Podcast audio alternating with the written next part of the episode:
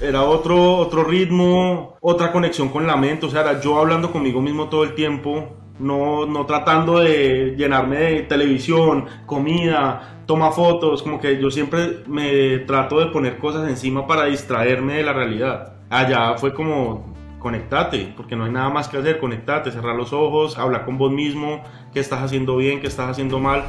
Mis queridos oyentes, ustedes no se imaginan la emoción que siento de poder compartir un nuevo episodio, una temporada más de Big Club Podcast con ustedes. Y tengo tanto, tanto, tanto, tanto por contarles. Algunos de aquí ya saben que hace unos meses más o menos cumplimos un año con Big Club. Un proyecto en el que hemos hablado, en el que hemos aprendido cada día más de activismo, de la protección del planeta, de la importancia del cambio de hábitos, entre muchas otras cosas más. Y claro, esto pues evidentemente no es gracias a mí, sino a todos nuestros maravillosos invitados y obviamente a ustedes con quienes transitamos este camino de la conciencia ambiental. Para nadie es un secreto que en este año ha pasado muchísimas cosas. La humanidad ha vivido momentos muy difíciles, muy, muy, muy complejos. Vimos como el planeta se nos estaba cayendo enfrente de nuestros ojos y pareciera que no hicimos nada, pero con la diferencia de que la pandemia de alguna manera nos permitió hacer mucho más que seguir alzando nuestra voz desde nuestras casas, protegiéndonos a nosotros mismos y a nuestras familias, porque finalmente sí que lo pensamos. Sin embargo, ahora que parece que hay una luz en el camino, al fondo de ese túnel, y que estamos regresando a esta normalidad, normalidad que tanto anhelábamos ojalá sea una normalidad muchísimo más consciente con nuestro cuerpo, con nuestro planeta, con nuestra tierra, con nuestra familia, con todo lo que nos rodea. Digamos que en ese camino de introspección, de ver qué hacer, pues empecé a sentir en mi corazón esa necesidad de seguir adelante con este que es mi propósito de vida, retribuir a la tierra todo el daño que le hemos causado. Pero por supuesto no quería seguir haciéndolo desde la comodidad de mi casa, sino que quería ver nuevamente la realidad con mis propios ojos y actuando, o más bien entregando con mis propias manos algo de amor y de respeto. Ya saben, como dicen por ahí coloquialmente, hands on, manos a la tierra en este caso. Y la pandemia, de alguna manera, me permitió reafirmar muchas cosas que son fundamentales para mí. Y entre ellas, la importancia de esa frase que seguramente ya me han escuchado muchas veces eh, decir aquí en Bicla Podcast, y es, el activista no es aquel que dice que el río está sucio, sino aquel que limpia el río. Es una frase de un filántropo que admiro un montón que se llama Ross Perot. Y les digo esto porque para mí, de alguna manera, la, experiencia y el poder vivir en carne propia la situación de nuestro planeta y los seres que lo habitan, es lo que al final siento que nos abre los ojos, lo que nos impulsa a decir, sí, tenemos que hacer algo. Sí, tenemos que cambiar. Sí, tenemos que actuar porque de todas maneras tenemos que continuar. Le debemos mucho a nuestro planeta, le debemos muchísimo a nuestra tierra, le debemos muchísimo a nuestra Pachamama, a nuestra mamá Gaia. Y justamente por eso quiero contarles una historia y qué pena que hoy me largue un poquitito en el inicio porque tengo unos invitados maravillosos que nos están esperando para contar una historia también. La historia que les quiero contar en este momento, no sé si se recuerdan de mi charla ambiental de propósito de vida, que la pueden escuchar en ese primer episodio de nuestra primera temporada de Bicla Podcast. Ahí les cuento que la vez que he entrado en una meditación profunda fue justamente debajo del mar, hace más de 10 años buceando por primera vez, la única hasta ese momento. Y eso pasó en San Andrés. Durante estos últimos meses empecé a sentir la necesidad de entrar en esa meditación profunda nuevamente, porque de alguna manera dije necesito irme a la profundidad del océano nuevamente, porque quiero regresar a ese lugar que me hizo abrir los ojos a mí, alzar la voz, a volverme activista 100%. Así que me puse esa meta, un reto personal, y en este caso dije, voy a hacer apnea. Busqué el lugar, encontré las Bahamas. Encontré entrenadora a larga distancia, Sofía Gómez. Me fui hasta las Bahamas a hacer el curso y encontré a Steph. Actué y me metí en el mar. Recuerdo que cuando le dije a mi familia que me iba, me preguntaron a qué vas. ¿Qué vas a hacer? Y mi respuesta fue, me voy a inspirarme más. Necesito hacerlo. Y les expliqué que de alguna manera llega un momento en nuestras vidas que en mi caso siento que ese activismo se queda como estancado, como que empiezo a sentir esa ecoansiedad de la que tanto hablo también por aquí, porque entro en esa zona de confort, en esa zona cómoda que a mí me aterra. No me gusta esa sensación. El ya lo di todo, el ya lo hice todo, el ya todo está bien, es suficiente, porque para mí nunca lo es. No es suficiente. Ni todo está bien, ni ya lo di todo. No me gusta, en definitiva, estar en ese tipo de comodidad. Entonces, cuando eso pasa, necesito volver a conectar con la naturaleza, vibrar desde ese adentro con la madre tierra y darme un motivo más para hacer lo que estoy haciendo en este momento, justamente, hablando con ustedes de lo que más me gusta en la vida. Y eso lo veo como un boost energético para salir y decir, tengo que continuar, porque sí, porque vale la pena,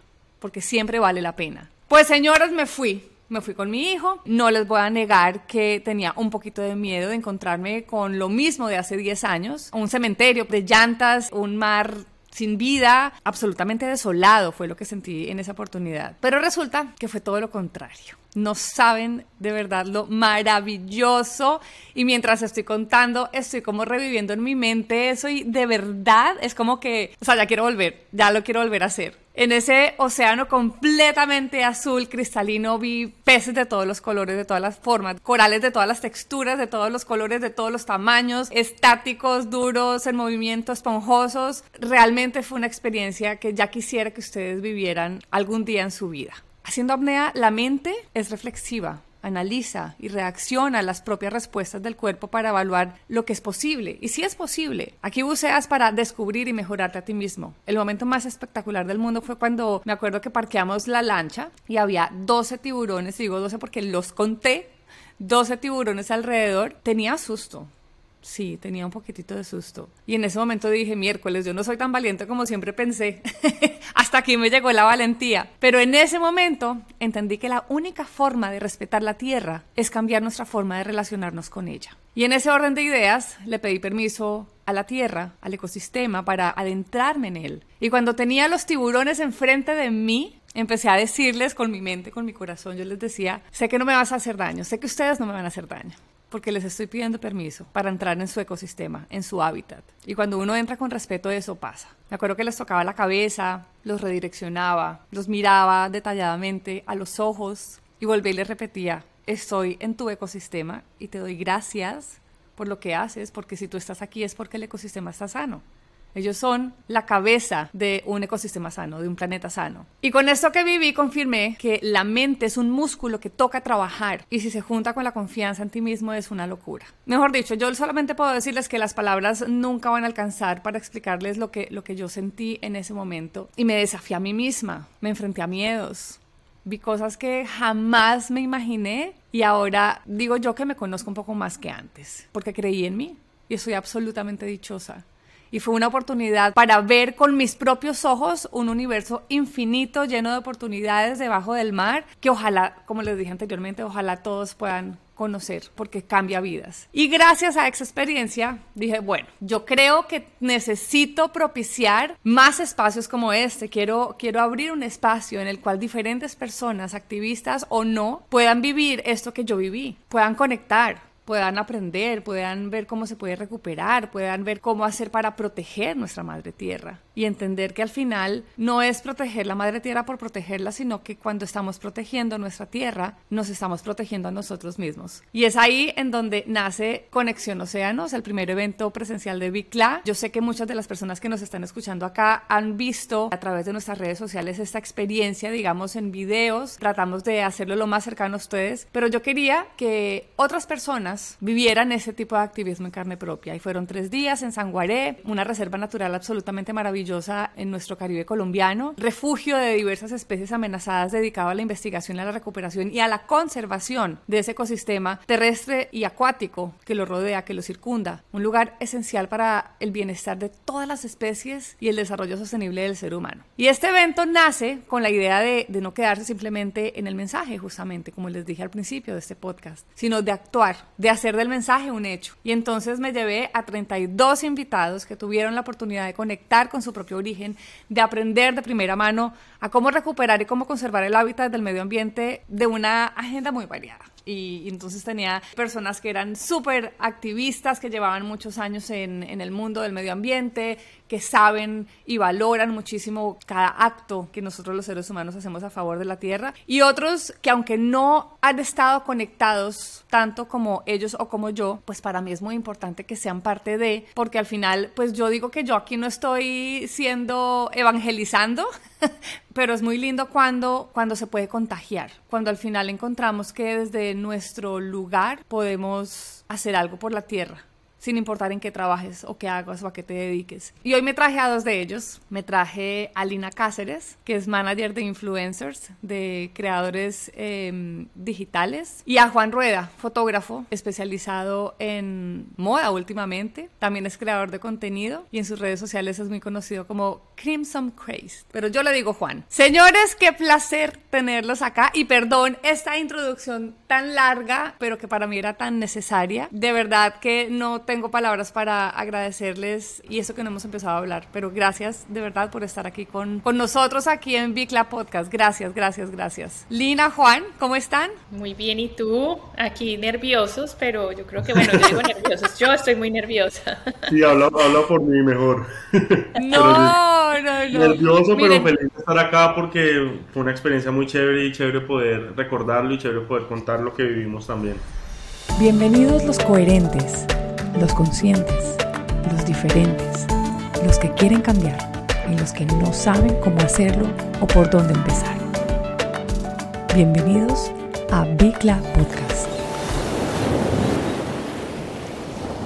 Miren, para contextualizarlos un poco, Crimson y Lina son personas que, que no han estado muy involucrados en temas del medio ambiente hasta ahora, pero los dos se embarcaron conmigo en esta aventura completamente nueva para los dos y quisiera que empecemos hablando de sus miedos, de sus temores. Juan, ¿a qué le tenías miedo o a qué le temías enfrentarte en esta experiencia? Claro, yo creo que a todo, o sea, a todo. Literal, cuando tú me describiste y me invitaste, yo incluso pensé como, ah, claro, Clau quiere pues llevarme de fotógrafo, que yo le tome fotos a los invitados. Yo me, yo me imaginé como por fuera del evento, como yo por fuera retratando todo y a la vez pues sí creo que lo conté en, la experiencia que tuvimos. Soy una persona muy ansiosa socialmente, o sea, ir, ir, ir en grupos grandes, tener que desenvolverme con mucha gente, es algo que a mí siempre me ha dado temor. Yo siempre cancelo, me hago el bobo o me invento cualquier cosa para no ir, porque cuando es como algo de voy con mucha gente, tengo que estar ahí, tengo que hablar con todos, me da demasiada ansiedad y literal trato de no hacerlo. Y aparte, pues era un tema de, del ambiente, que también siento que soy una persona que no soy el más coherente, que no conozco mucho y yo dije, no, pues van puros ambientalistas allá a hablar de lo que saben hacer y de los años y años de experiencia que tienen y yo, ¿qué voy a ir a hacer allá? Yo, ¿por qué? Entonces, en verdad, era como miedo por todos los frentes, era como, creo que tuviste que yo te colgaba, era como, claro, ahora te llamo. y era como, ¿qué hago? ¿Qué le digo? Yo no soy capaz de decirle que no a Clau porque yo sé que contigo todo es increíble, pero a la vez era como, me está poniendo un reto muy grande. Pero sabes que eso que acabas de decir me llama la atención porque cuando pasa, de hecho pasa mucho y me pasa con, con, con muchos amigos que no, no, no, no, no, no, no, pero yo no, ni, ni me, no, no cuente conmigo, yo no tengo ni idea, yo la embarro todos los días con el planeta, no, no, no, no me ponga a hablar, no, como que se siente se sienten culpables, pero es que culpables estamos todos, o sea, yo también soy una culpable, o sea, todos los días cometo errores atroces en contra del ecosistema, entonces, de entrada tengo que decirte que te quites esos miedos porque al final nadie es coherente, o sea, nadie es perfecto.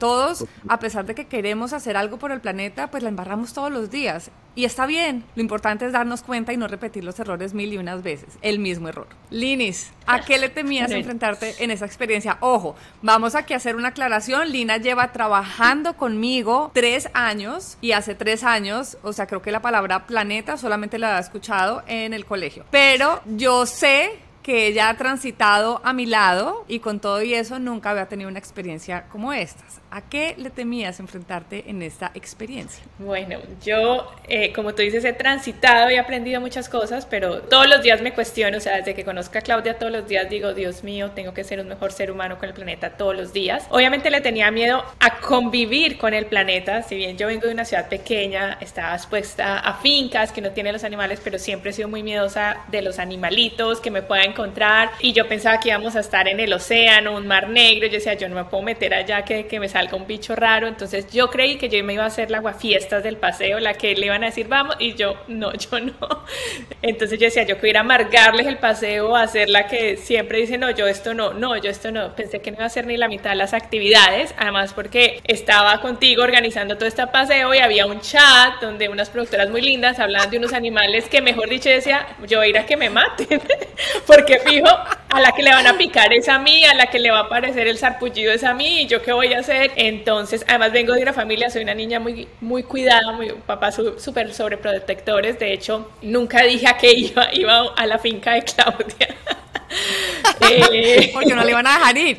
Porque no, iba a sufrir todo el mundo mientras yo estaba allá. Entonces yo dije, bueno, me bajé tres veces o cuatro veces del bus. Yo, aparecía alguien más y decía, no, hay que darle el espacio a esta persona porque esta persona tiene seguidores, esta persona va a hablar más, se conecta más, va a tener más impacto. Y pues a la final del día sí quería que fuera un, un evento que fuera impactante y que fuera transformador, así como Claudia ha sido, yo creo que en la vida de muchos de nosotros. Todos somos antes de conocer a Claudia y después de conocer a Claudia. Yo creo que ese, ese esa parte transformada es súper linda. Entonces mi miedo era eso, ¿qué animal me va a picar? Yo soy la que no se va a poder meter al mar, la que no va a hacer nada. Yo creo que si, que si Juan hubiera estado en ese chat de producción en donde todos los días nos hablaban de un animal distinto, de un bicho distinto, de, una, de, de un posible riesgo, afrontarnos con la naturaleza, que el plancton, que eh, las, como ya se me olvidó el nombre de esos animales larguísimos, las escaraqué. Las escarape, escarapentias, escaropentas. Ay, no, no, no, me van a matar acá, pero ya no me acuerdo el nombre, pero son unos gusanos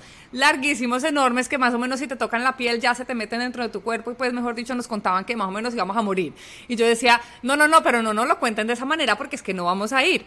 Ahora, como lo decías en todas las actividades, mencionabas todas las actividades, cuando empezamos a diseñar esta experiencia, yo quería lograr que se entendiera por qué conexión océano si estábamos en la Tierra. Por tanto, para mí era importante darle la vuelta completa al ecosistema. Entonces nos enfrentamos a bosque seco, nos enfrentamos a manglar, nos enfrentamos a limpieza de playas, vivimos, tocamos, el plancton bioluminiscente, meditamos, comimos vegano durante todo el fin de semana, respetamos absolutamente todo lo de nuestra tierra. Juan, ¿Cuál fue ese highlight de esa experiencia? De todo lo que viviste, ¿qué fue lo, lo que nunca vas a olvidar y por qué? Yo creo que para mí no va a ser como una actividad específica, ni no, es que este fue el momento que más me tocó, sino que para mí fue ver y entender cómo todo, si uno lo hace desde su experiencia personal, desde su proceso, y uno se conecta a tal nivel con todo lo que está viendo a su alrededor, uno puede entender muchas cosas de la vida y en este caso pues del ambiente. Entonces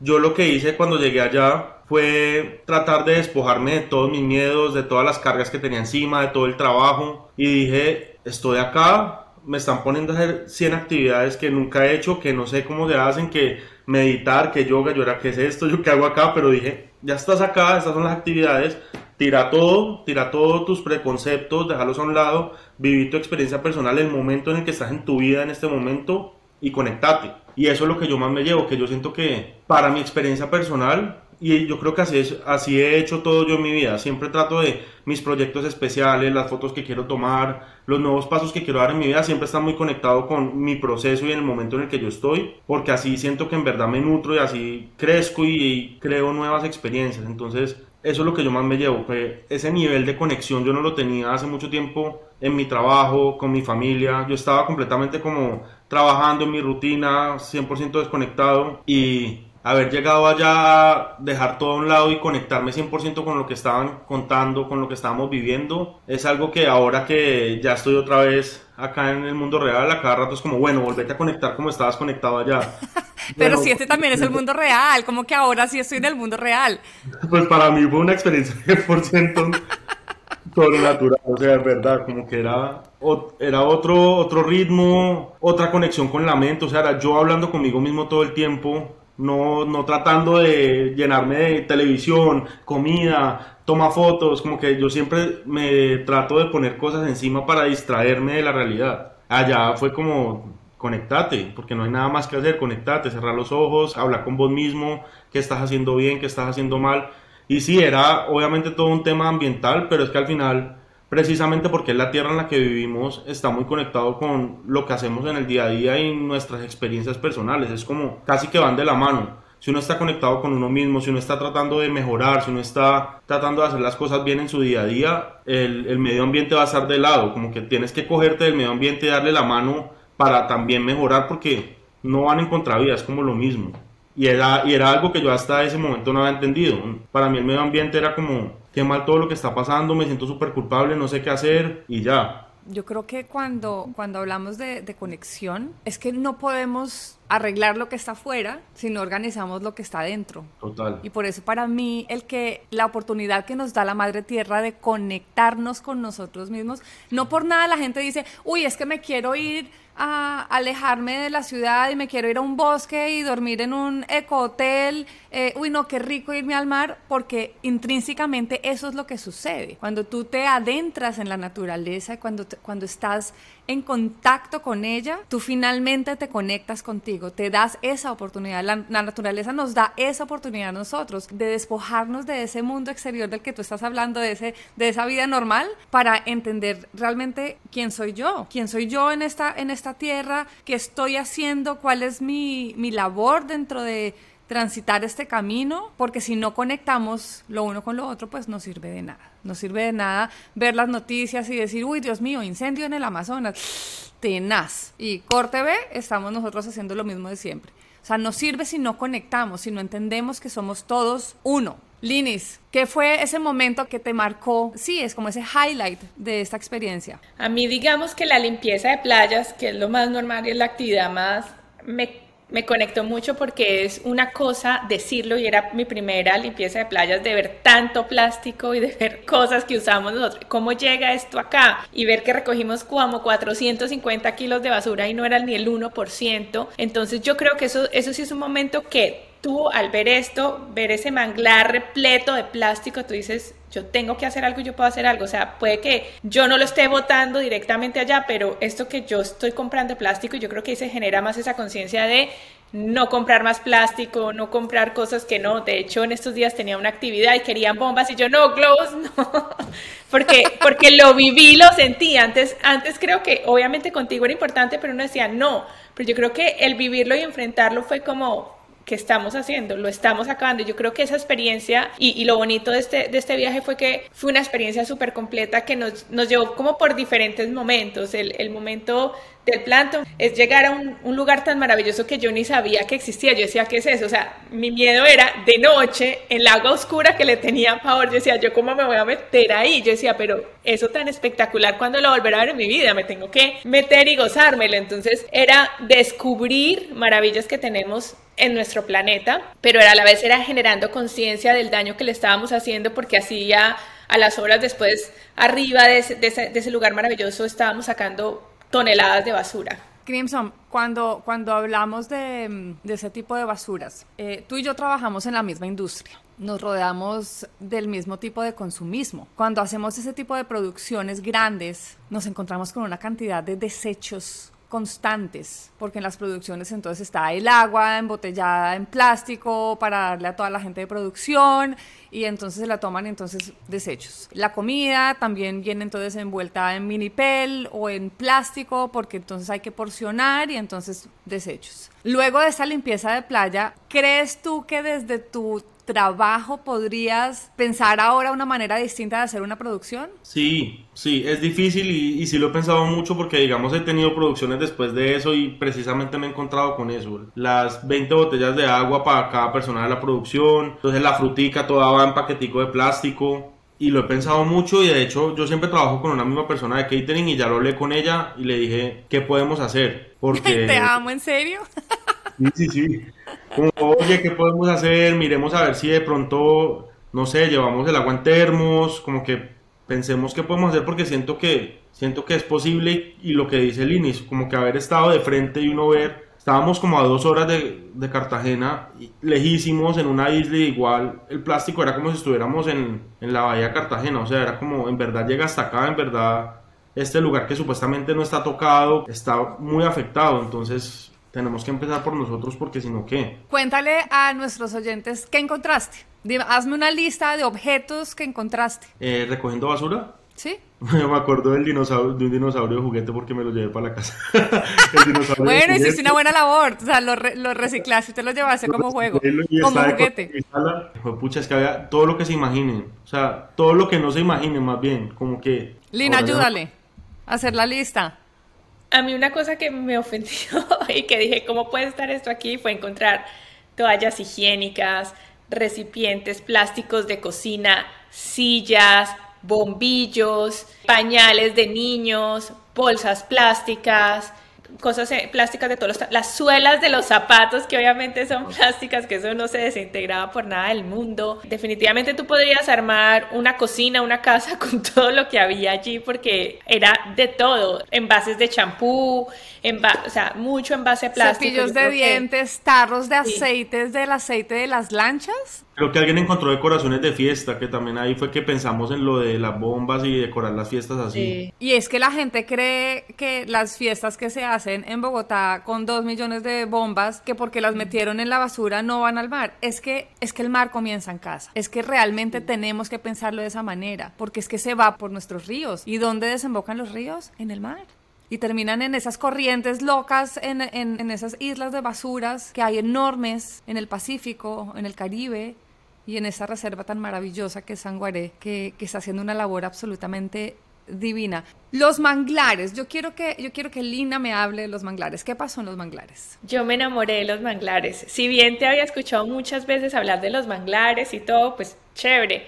Pero el haberlo vivido por encima, por debajo, por todos los lados, pues yo creo que ahí por primera vez me di cuenta ¿Por qué los amas tanto? Porque son como el pulmón, el riñón de nuestro mundo y para mí fue muy lindo llegar y, verlo por encima, pues todo lindo que sembramos, sembramos, hicimos y, y, claro, hay mucha vida animal en tierra, pero después cuando fuimos al careteo, que tuvimos la posibilidad de meternos y ver la vida tan impresionante que hay debajo, tú dices, wow, ¿cómo puede un lugar así tener vida por todos lados y ser este pulmón y esta cosa tan hermosa? Entonces yo me enamoré de los manglares, tengo que confesarlo. Juan. A mí me parece muy chévere y es que yo todo lo vi como, como una metáfora.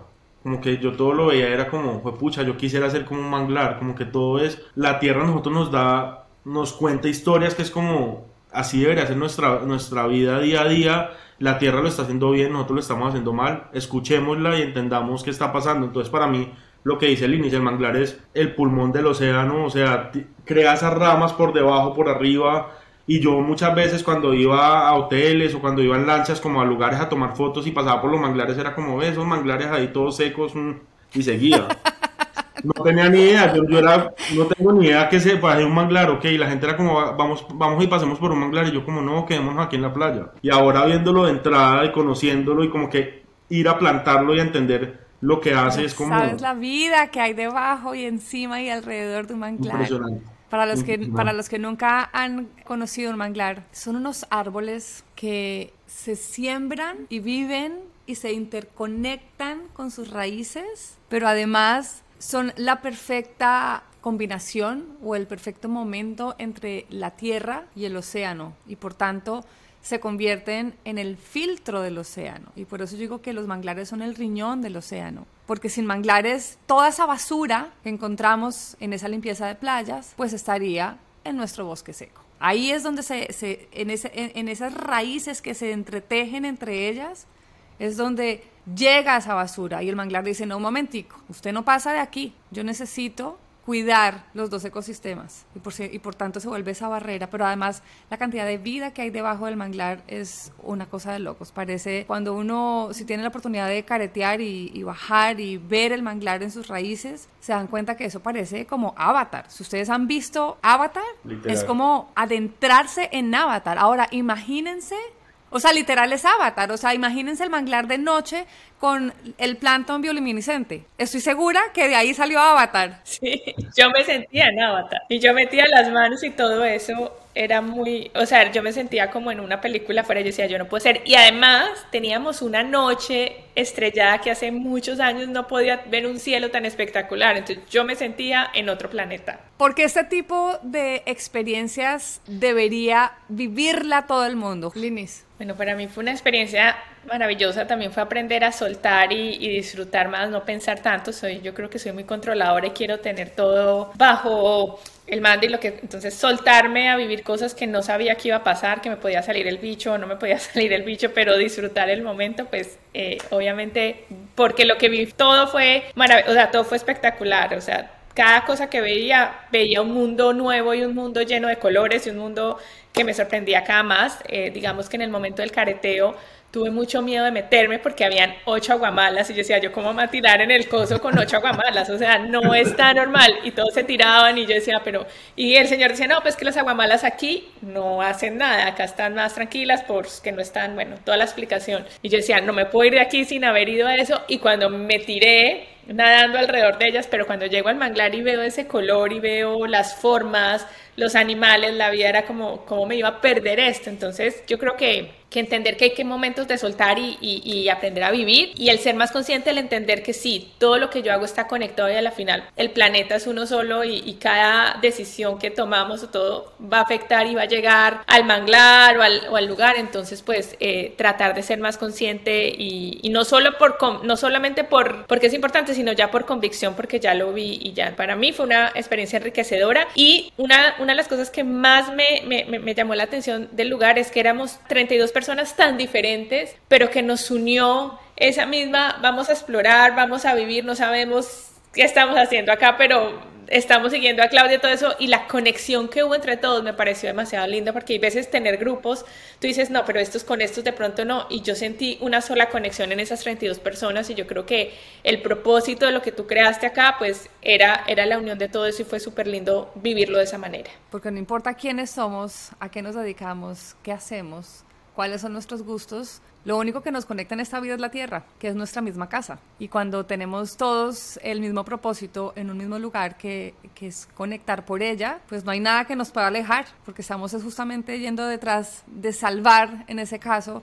un ecosistema, pero además de entenderlo, que es lo más bonito. Salirnos de nuestra zona cómoda, no solamente por, por ir a pisar un manglar descalzos, por ir a limpiar una playa que está absolutamente desastrosa, por ir a untarnos nuestras manos de barro al sembrar un árbol. Una de las quizás más difíciles es cuando tenemos que de la noche a la mañana cambiar nuestra alimentación. Evidentemente, quienes fuimos allá, no todos son veganos, ni todos son vegetarianos, ni todos son pesetarianos, la gran mayoría muy carnívoros, por cierto. Y Conexión Océanos, digamos que desde su ADN yo dije, nadie durante tres días puede comer ningún alimento que venga de un ser vivo, pues de un animal. Al principio me dijeron que yo estaba loca, porque me dijeron, de verdad, me dijeron, Claudia, usted está loca, pero es que no los podemos obligar a comer algo que no comen. Y yo les dije, no pasa nada. Es parte de este proceso y de este aprendizaje de entender que,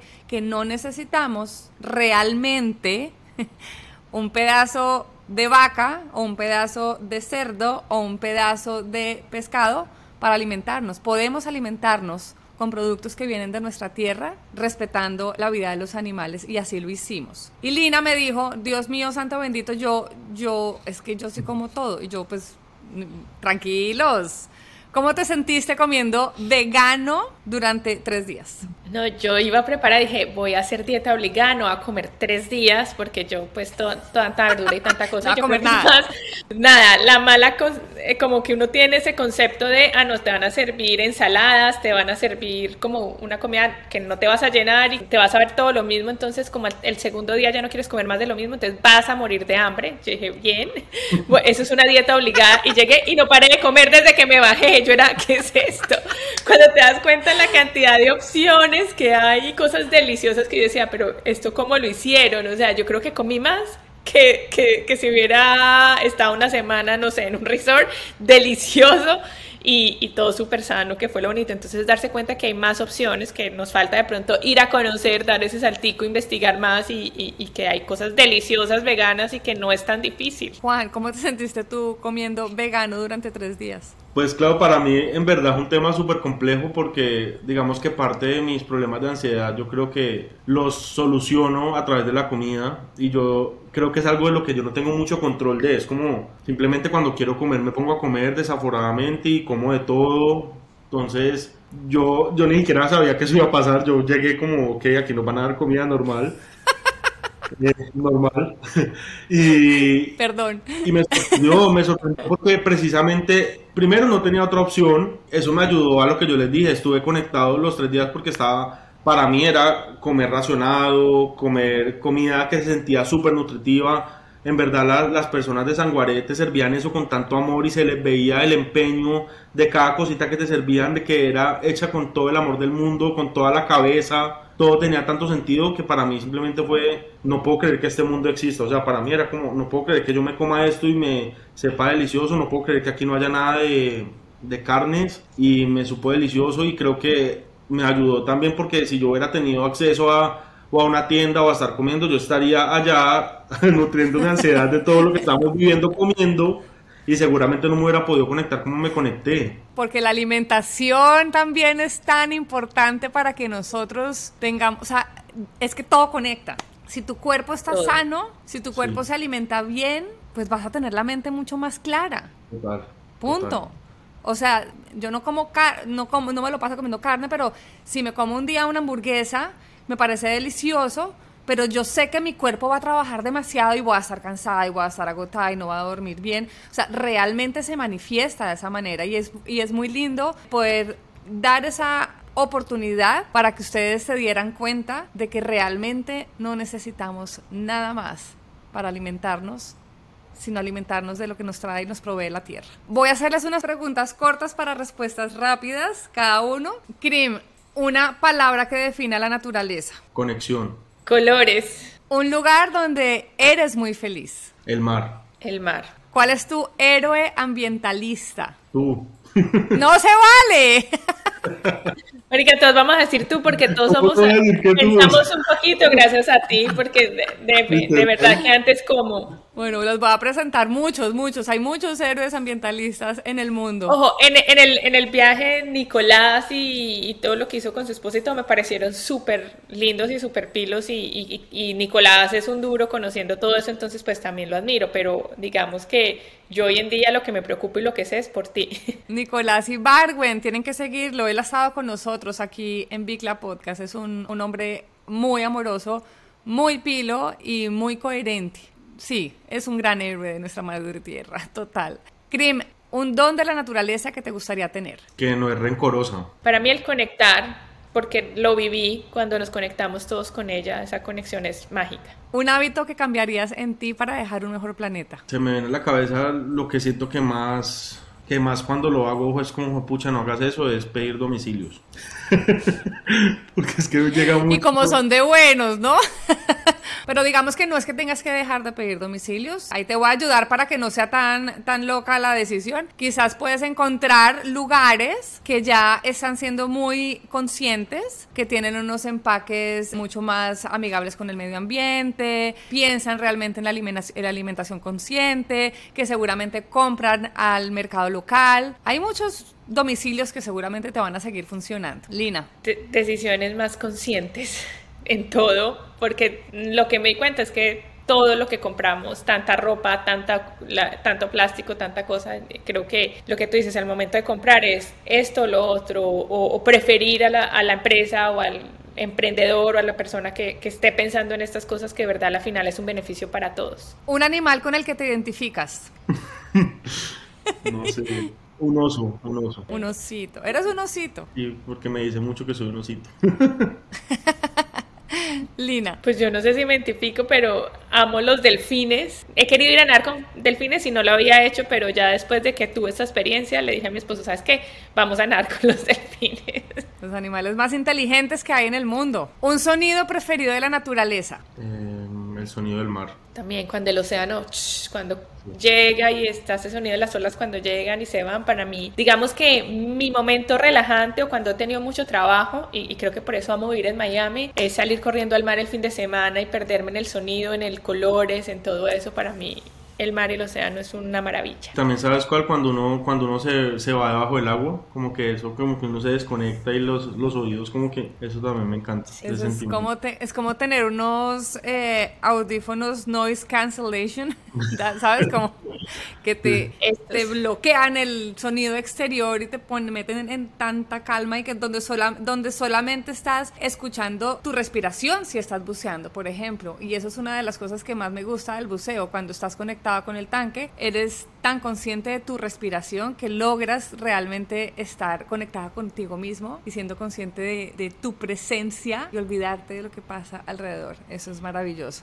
Miren, yo quiero dejarles a ustedes acá por último algo y es, siempre digo que no importa quiénes seamos, en dónde trabajemos, qué hagamos, desde nuestro lugar siempre podemos hacer algo por mejorar, por cambiar hábitos, por crear conciencia y quiero que se comprometan aquí. Lina, tú trabajas con una cantidad de creadores de contenidos, influenciadores digitales. ¿Cuál es tu compromiso como manager? Yo siempre ya los les hablo de, que hay que tener una responsabilidad social, siempre he hablado de eso y, siempre les he dicho que el planeta, aunque pues hay miles de causas que nos llegan todos los días, es importante, pues el planeta es muy importante porque es el mundo donde vivimos y, y si no hablamos por él y si no lo cuidamos y si no lo defendemos, pues nos vamos a quedar sin planeta y sin planeta no tendremos vida. Entonces, entonces, siempre mi lado está en hablarles y recalcarles la importancia que es de, no solo mirar el planeta y decir, ay, sí, que pesar, sino qué están haciendo ellos para realmente cuidarlo. Yo creo que algo que me parece muy chévere y que viví en esta experiencia fue ver como cada quien en su momento como que se paraba y brillaba en lo que ellos sabían hacer. Entonces era como, fueron tres días, cuatro días en los que las personas iban apareciendo, iban haciendo lo suyo y todos tenían un propósito y tenían algo para hacer para mejorar pues nuestra situación. Entonces mi propósito es desde lo que yo sé hacer, desde mis fotos, desde mis videos, desde lo que cuento en mis historias, en mi en mis redes poder eh, exponer eso. Digamos que antes, antes de vivir esta experiencia yo mucho era como, pucha, gravísimo esto, pero lo pasaba porque para mí era como, yo no soy nadie para estar subiendo eso mis redes, que van a pensar, que este man qué, como que no me sentía como con la voz de hacerlo y ahora entiendo que todo aporta y que entre más conscientes estemos y entre más lo hagamos, pues mejor. Entonces es eso, es ponerme a disposición de todo lo que vea que puedo hacer yo desde lo que yo hago. Y también yo trabajo con muchas personas, entonces estoy siempre con equipos de 10, 15 personas que cambian, que son diferentes. Entonces es ver también cómo podemos empezar a regar la ola y lo que estábamos hablando, por ejemplo, hasta con algo tan sencillo como el catering, cambiar eso y que la gente vaya y cuando vaya a coger el catering vea que no hay nada de plástico y se le quede en la cabeza como ve, estos pudieron hacerlo, yo también puedo creo que es como crear la ola y crear ese movimiento en la que sin decir nada la gente se va conectando también por su lado. Eres los ojos de la tierra, de la problemática de la tierra y de las cosas lindas de la tierra. Así que tienes como misión seguir ayudándonos a visibilizarlo, porque tienes el poder en tus manos literal. Y, en tus ojos. y me pongo a disposición completa tuya y el que necesite, aquí estoy para lo que sea, listo y preparado. Miren, yo, yo creo firmemente que solo necesitamos un impulso, un, un empujoncito para salir a flote. Así que Juan y Lina, de verdad, muchísimas gracias por, por acompañarme, por atreverse a salir a flote. Quedo realmente con el corazón muy, muy contento de saber que, que valió la pena toda esta experiencia. Gracias a los dos por haber aceptado además la invitación a Conexión Océanos y por haberme acompañado hoy en Bicla Podcast para contar su historia. Los quiero mucho. Gracias. Gracias, Clau, te quiero. A todos nuestros oyentes, antes de despedirme, los invito a regresar a lo natural, a conectar con nuestro propio origen, a contemplar el ritmo natural de la vida con sus múltiples expresiones, a buscar esos lugares como el de Sanguaré, esas experiencias como la de Conexión Océanos, que al final nos hacen felices, muy felices, y que nos ayudan a reafirmar su propósito de vida, en este caso mi propósito de vida. Con eso probablemente no sabemos si van a cambiar el mundo, pero al menos les prometo que van a cambiar su mundo y el de sus familias y las personas que estén a su alrededor, cerquita. Y eso es más que suficiente. No se pierdan el próximo episodio de Bicla Podcast porque va a estar buenísimo y les va a encantar el tema también. Activen las notificaciones para que cada martes sean los primeros en escuchar nuestros episodios. Los quiero mucho.